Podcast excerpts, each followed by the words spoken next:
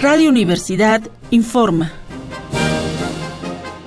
Corte vespertino del jueves 5 de septiembre de 1968.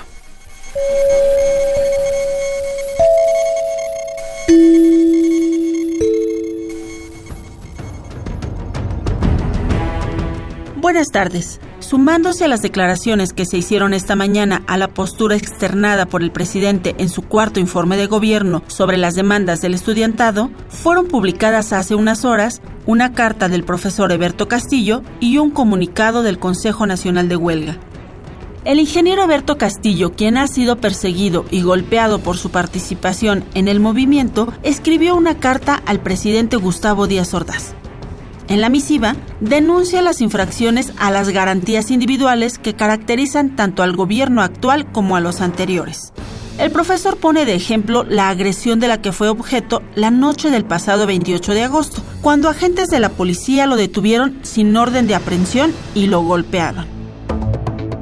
En dicha ocasión, refiere Castillo, no se atacó al individuo, sino al maestro universitario y politécnico que actuaba como miembro de la coalición. El ataque se produjo un día después de que Castillo leyera un discurso en el Zócalo frente a más de 200.000 mexicanos.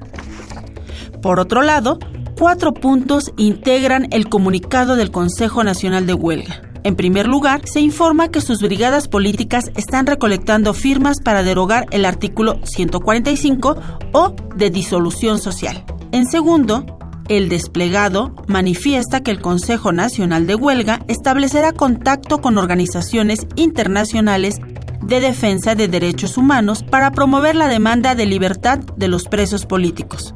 En tercer lugar, se está convocando a un concurso de escultura a los mártires del 29 de julio, día en que con un bazucazo se derribó la puerta del colegio de San Ildefonso.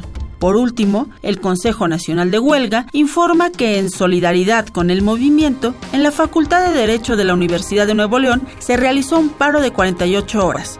Apoyando también las demandas estudiantiles, hay huelga indefinida en la Normal de Matamoros, en la Universidad Autónoma de Puebla y en la Facultad de Periodismo de la Universidad Veracruzana. Quédese con nosotros, siga al pendiente de los reportes de Radio Universidad.